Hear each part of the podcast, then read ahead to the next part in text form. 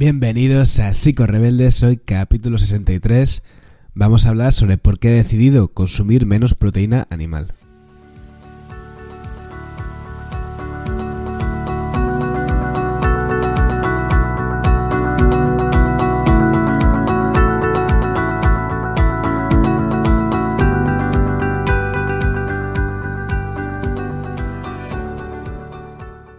Rebeldes es un espacio para profesionales y no profesionales de la salud mental que tienen algo en común y es su pasión por la psicología. Una psicología crítica, una psicología sincera y una psicología que a veces es nutrición, que el capítulo de hoy va más de este lado. Voy alternando un poco eh, temas diferentes de, psicología y, de nutrición. Intento que estén vinculados porque sé que el podcast eh, trata sobre esto pero bueno, quizás hoy sí que es verdad que es un capítulo que está mucho más del lado de la parte de la nutrición, aunque tiene, un, como te decía, un trasfondo eh, psicológico. Te voy a contar eh, por qué he decidido, eh, he tomado una decisión, que es que a partir de ahora, bueno, ya la he implementado, voy a intentar reducir mm, notablemente, no digo drásticamente ni al 100%, pero voy a intentar reducir mi consumo de proteína animal. esta este come come, nunca mejor dicho, con el tema de la proteína animal, comenzó eh, con un, caso que tuve. Un caso que tuve de una persona con, depresión que eh, consumía muchísima carne y eh, entre las muchas cosas que decidimos hacer en su día fue cambiar su alimentación con vistas a que quizás eso pudiera ayudar a su estado de ánimo, ¿no? Y él verbalizaba que efectivamente al haber cambiado la alimentación y no, no consumir tanta carne, que se lo notaba eh, a nivel de ánimo, ¿no? Que notaba como la alimentación, haber cambiado la alimentación, había ayudado a este cambio. Sinceramente, eh, nadie, ni yo mismo, puede asegurar ni aseguraría que el cambio tiene que ver con esto, que fue antes eh, la gallina o el huevo, ¿no? Quizás fue que su contexto mejoró, que la terapia hizo efecto, la medicación farmacológica y muchos otros factores que explican la mejoría y quizás él al sentirse bien también lo pudiera asociar al cambio de alimentación. Es decir, em, puede haber muchas razones o, y seguramente no sea una única la que explicara la mejoría en el estado de ánimo. El caso es que a mí ese tema, a mí ese caso pues me marcó, me pareció muy interesante, ¿no? Como él verbalizaba eh, que ese cambio de alimentación los, lo notaba o lo sentía de alguna manera. Y entonces yo empecé a investigar sobre eh, los posibles perjuicios de, un, de una dieta muy carnívora ¿no? que puede tener en la salud, ¿no? Pues por todo este tema de que, del tratamiento hormonal de los animales y que eso nos puede afectar incluso a los hombres en algunas eh, funciones eh, relacionadas con la sexualidad, etcétera, etcétera. claro, quien busca encuentra, pero no encontré nada vamos a decir eh, así, fidedigno, porque encontraba tanto de un lado como del otro, encontraba información en todas las direcciones, ¿no? A día de hoy, para mí es un tema con una grandísima incertidumbre, el asunto de si el consumo excesivo de proteína animal o de, o de productos cárnicos tiene una influencia eh, que se puede aislar sobre el estado de ánimo u otras funciones corporales, ¿no? En cualquier caso, eh, es un tema que siempre ha estado ahí y yo desde pequeño creo que siempre he tenido una dieta muy cárnica y he decidido que voy a reducir un poco esto y voy a equilibrar. Recuerdo el consejo de, de mi padre, de un, consejo de mi padre de unas cosas que, él dice mucho, ¿no? Dice, y es que hay que comer eh, un poco de todo y mucho de nada. Porque al final, pues que si la carne, el tratamiento hormonal, el pescado, el mercurio, los productos que vienen de la tierra, pues que si tema de pesticidas y demás. Al final, pues el consejo de mi padre, sin ser nutricionista, quizás sea bastante inteligente, ¿no? Y es, bueno, pues tener una dieta variada, pero no la foca no la centres en un único alimento. Por si efectivamente te demuestra que tiene algún efecto adverso, pues no te estés eh, contagiando en exceso de él, ¿no? Em, mi decisión no tiene nada que ver con hacerme vegetariano o vegano, yo no lo soy. Eh, solamente quiero disminuir el, consumo de, de, carne, ¿no? Y entonces una de las críticas clásicas al tema de, las dietas vegetarianas eh, y, bueno, sobre todo las dietas veganas más que las vegetarianas, es el tema de las proteínas, ¿vale? Em, por eso en este capítulo, pues te voy a explicar si tú te quieres sumar a este reto de disminuir el consumo de carne o estás pensando pasarte a una dieta de carácter, sobre todo ya te digo, más vegano que... Cuando digo carne me refiero carne y, también pescado, ¿vale? Quiero reducir el consumo de producto animal, que mejor ahí me he explicado mal. Entonces, si tú te quieres sumar o estás valorando eh, tanto la primera opción como la segunda, que es porque tú, por tus principios, por tus ideas, quieres empezar a construir una dieta vegana, pues este capítulo creo que te puede interesar, ¿no? lo que te decía, una de las mayores críticas a las dietas veganas tiene que ver con el tema de las proteínas, ¿no? Y tú digas, bueno, ¿y esto por qué? Ah, imagino que, aunque no seas, eh, no estés muy puesto o puesta en nutrición, sabrás que el tema de las proteínas pues está muy asociado a, a los animales, ¿no? Eh, sin embargo, también hay, proteínas que provienen de alimentos de origen vegetal. lo que pasa es que se consideran proteínas de baja calidad biológica, mientras que las proteínas de origen animal se consideran eh, proteínas de alta calidad biológica. ¿Qué quiere decir esto, vale? Vale, pues mira, tú imagínate a las proteínas como la fila de un cole, ¿no? Cuando un, cuando un profe o una profe tiene que sacar a sus chavales al recreo o se van de excursión y le dice que hagan una fila india y van todos ordenaditos, bajando las escaleras hasta que llegan al patio y ahí ya se despendolan, ¿no? Bueno, pues esa fila que, que harían los alumnos, cada alumno sería un aminoácido. Si la proteína es la fila, cada alumno sería un aminoácido. ¿Qué es un aminoácido? Un tipo de molécula. No nos vamos a enrollar más con esto, ¿vale? Las proteínas están compuestas por 20 moléculas llamadas aminoácidos. Y de esos aminoácidos los hay esenciales y no esenciales. En concreto, hay 11 perdón, no esenciales y 9 esenciales. ¿Qué quiere decir esto? Los esenciales, bueno, en general no solamente con los aminoácidos, sino con cualquier eh, necesidad del cuerpo, significa que son eh, aminoácidos que no produce el cuerpo por sí mismos, sino que vamos a necesitar de un elemento externo, es decir, a través de la dieta, ingerirlos para poder tener esa parte cubierta, ¿vale? El resto de aminoácidos son no esenciales porque el cuerpo por sí mismo ya tiene la capacidad de fabricarlos. ¿Cuáles son estos nueve aminoácidos esenciales? Bueno, te digo los nombres, aunque creo que no es muy trascendente, pero que al menos eh, los escuches, ¿no? Histidina, isoleucina, leucina, lisina, metionina, fenilamina, treonina, triptófano y valina. Yo estos no me los sé, los tenía aquí apuntados para hacer el capítulo, ¿vale? No me los sé de memoria.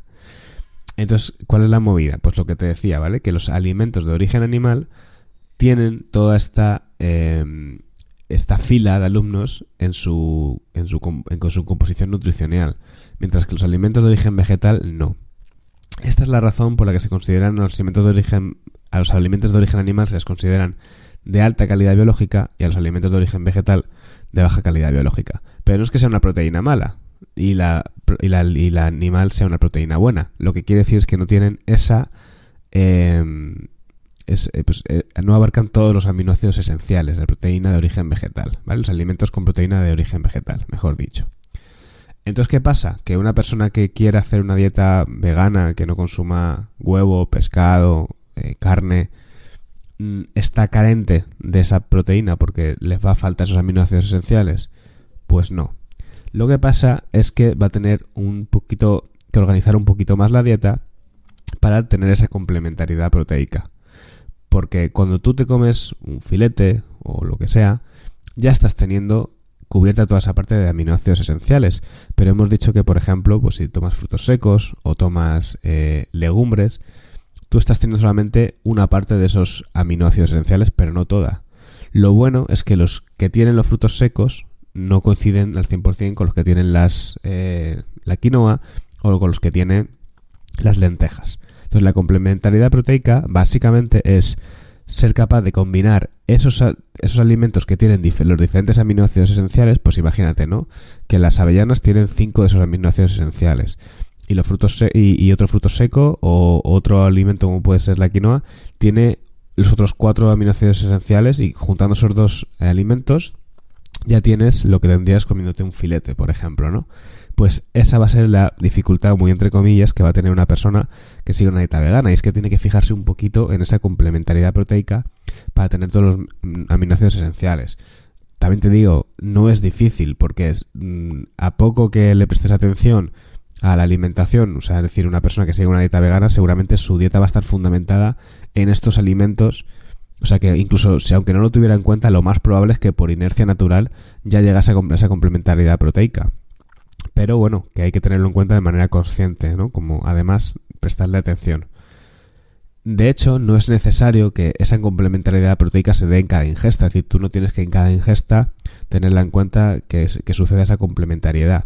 Simplemente que a lo largo del día, al final, en cada día, en cada día de tu alimentación, que bueno, no tiene que ser en cada día de tu alimentación de forma estricta, ¿vale? En general, que tengas la noción de que cada día, pues vayas mezclando esos alimentos de manera que tengas esa complementariedad pues mm, es, ya te digo, relativamente fácil de combinar.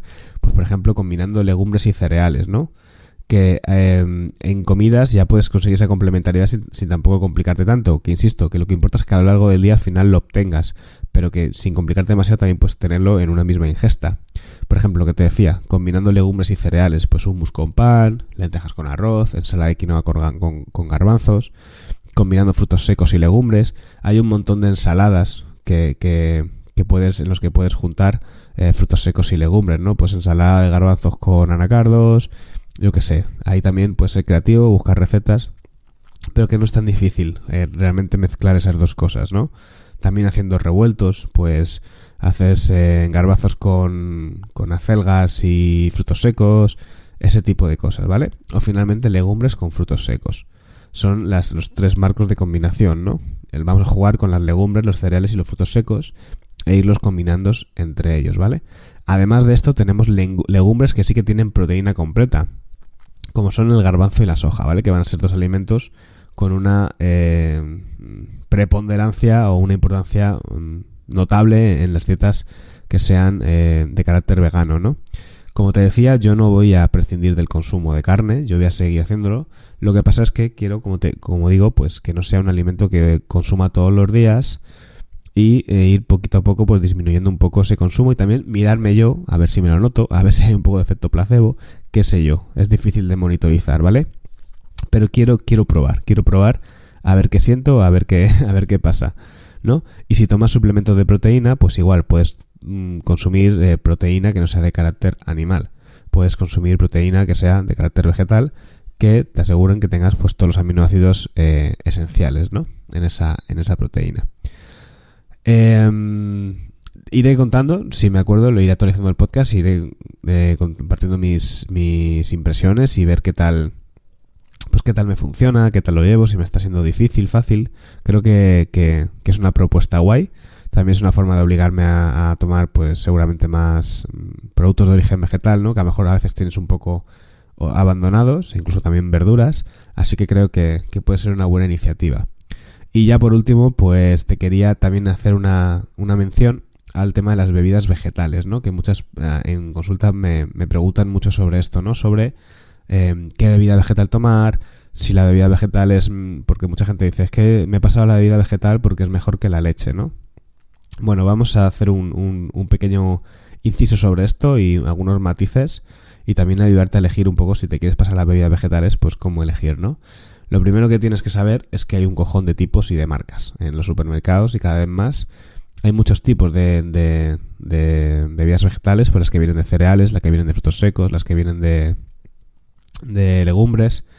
Em, y a su vez, pues em, hay muchos tipos de marcas, eh, subproductos con saborizantes de sabores de vainilla, de chocolate, es decir, hay un montón de, bebidas, ¿no? y no sabes y muchas veces pues no sabes cuál es, cuál es escoger, ¿no? Las bebidas de este tipo de bebidas vegetales, que no leche vegetal, mucha gente se refiere a ellas como leche vegetal, pero porque se usa normalmente en el lugar en el que se usa la leche de vaca, porque a nivel nutricional no tienen nada que ver con, la leche, ¿no? No solamente están pensadas para personas veganas, sino que eh, personas que tienen intolerancia a la lactosa o tienen alergia a la proteína de la leche, pues pueden ser interesantes como sustitutas, ¿no? Incluso pues, para poder hacerse su café y ese tipo de cosas. También son un reclamo para muchas personas por el tema de que son algo menos, algo menos calóricas y tienen menos grasa, porque claro, no tienen esa parte de, la leche, ¿no? Aquí pienso que esto es un error elegir este tipo de bebidas por esta razón, porque primero, a nivel calórico la diferencia es mínima, ¿vale? Es un poco... Eh, yo bebo leche semidesnatada y sinceramente creo que no hay tanta diferencia a nivel calórico entre unas y las otras, ¿no? Y luego el tema de la grasa, hay mucho, eh, mucho pensamiento grasofóbico Eh, las grasas de la leche son grasas buenas, ¿vale? Y las grasas eh, son fundamentales en nuestra dieta para muchísimas razones. Eh, sirven para regular el organismo a muchos niveles, incluso te diría que para la pérdida de peso. O sea que mm, dejar tu cuerpo ausente de grasas es un craso error, sea cual sea tu objetivo. Siempre que sean grasas buenas, por supuesto, ¿no? Las grasas trans ya sabemos que son perjudiciales para la salud, no pasa nada por tomarlas de vez en cuando, disfrutar de ellas, pero ya sabemos que no son un alimento que deberíamos incluir en, de forma habitual ¿no? en nuestra forma de alimentarnos. Sinceramente, si te tengo que ser sincero, pienso que a nivel nutricional no hay nada como la leche de vaca. Es decir, es mucho más, eh, es un, un, alimento mejor a nivel nutricional la leche de vaca que la bebida vegetal. Eso no quiere decir que cada uno toma sus decisiones, hace lo que le apetece y hace su propio estilo de alimentación. Pero si yo tengo que analizar la una frente a la otra a nivel nutricional, tengo claro que la leche de vaca es mucho más completa, ¿no? Tiene un mayor contenido de vitaminas y minerales y una mayor biodisponibilidad. ¿Vale? Esto en general es propio de los alimentos de origen animal. Y es que tienen una mejor absorción de nutrientes que los alimentos de origen vegetal, ¿no? Sin embargo, insisto, puedes perfectamente pasarte a la bebida vegetal si lo quieres hacer, ¿vale? Aunque a nivel nutricional pues no sea la solución óptima. El tema está en que muchas de estas bebidas vegetales que se comercializan son agua con azúcar y saborizante y poco más, ¿vale? Entonces es muy importante mirar el etiqueta nutricional y fijarnos que contenga la mayor cantidad posible del ingrediente principal. Pues si es cereal, es cereal, si es soja, es soja, si es quinoa, pues es quinoa, ¿vale? Y fijarnos en el tema de los azúcares añadidos, edulcorantes y este tipo de cosas. Cuidado con las bebidas de origen, eh, las bebidas de cereales como la quinoa y el arroz, que en teoría no llevan azúcares añadidos, pero sí, ¿vale? La quinoa y el arroz no son dulces. Entonces tú te preguntarás, no sé si has probado una vez la bebida, la, la bebida vegetal de quinoa o la bebida vegetal de arroz. Es una bebida que está dulce, está buena. Pero mm, cuando tú lo comes, ¿no? Sin que sea en bebida, no está dulce. Entonces, ¿qué pasa aquí? Bueno, básicamente lo que pasa es que durante el proceso de elaboración de las bebidas vegetales, que se hacen con cereales como los que te acabo de decir, pues gran parte de ese almidón se rompe y se transforma en azúcares. Entonces vamos a decir que no son azúcares añadidos, pero en el fondo sí que son bebidas con azúcares, ¿no? Entonces a lo mejor si te tuviera que recomendar un tipo de bebida vegetal, quizás no serían las bebidas de cereales, sino que serían pues quizás la de soja, que puede ser la más la que guarda una cierta similitud con la con la leche, ¿vale? Tradicional, la leche de vaca, y si no, quizás te recomendaría la opción de, la avena, ¿no? De la bebida de avena. Yo me inclinaría por ahí, pero creo que la mejor bebida vegetal a día de hoy es la de soja, siempre y cuando, insisto, mires la etiqueta nutricional, mires que no lleves azúcares añadidos, mires que... En fin, que insisto que yo no soy como un ultra defensor de hacerlo todo perfecto y, de la alimentación ahí hiper saludable, pero sinceramente si vamos a incorporar un alimento en nuestros desayunos de manera habitual, pues hombre, sustituir una leche de vaca que nutricionalmente es muy completa por una bebida que es agua con azúcar, pues no estamos haciendo un buen cambio, la verdad, las cosas como son. Así que te invito a que lo tengas en cuenta, que lo mires y, poquito más. Eh, y lo revises, ya está, solamente es eso, ¿vale? Así que nada, hasta aquí el capítulo de hoy en el que te cuento mi nueva iniciativa con la alimentación. Eh, voy a empezar a intentar, voy a intentar hacer también este tipo de cositas, que es traer al podcast, pues cosas que yo me planteo, que intento cambiar para mí, y compartirlas, ¿no? Así a nivel un poquito más personal y que no sea todo tan como tan teórico o tan mm, de traerte investigaciones y, contar cosas, ¿no? Sino que bueno, también vincularlo un poco pues con mi persona, con las reflexiones que yo voy sacando en mi día a día, que pueden ser más o menos ciertas, pero bueno, pues también compartir esa, esa parte. Así que nada, espero que te haya gustado este capítulo. Si te animas a disminuir el consumo de proteína animal, pues bienvenido al club. O bienvenida. Venga, nos vemos en el siguiente. Adiós.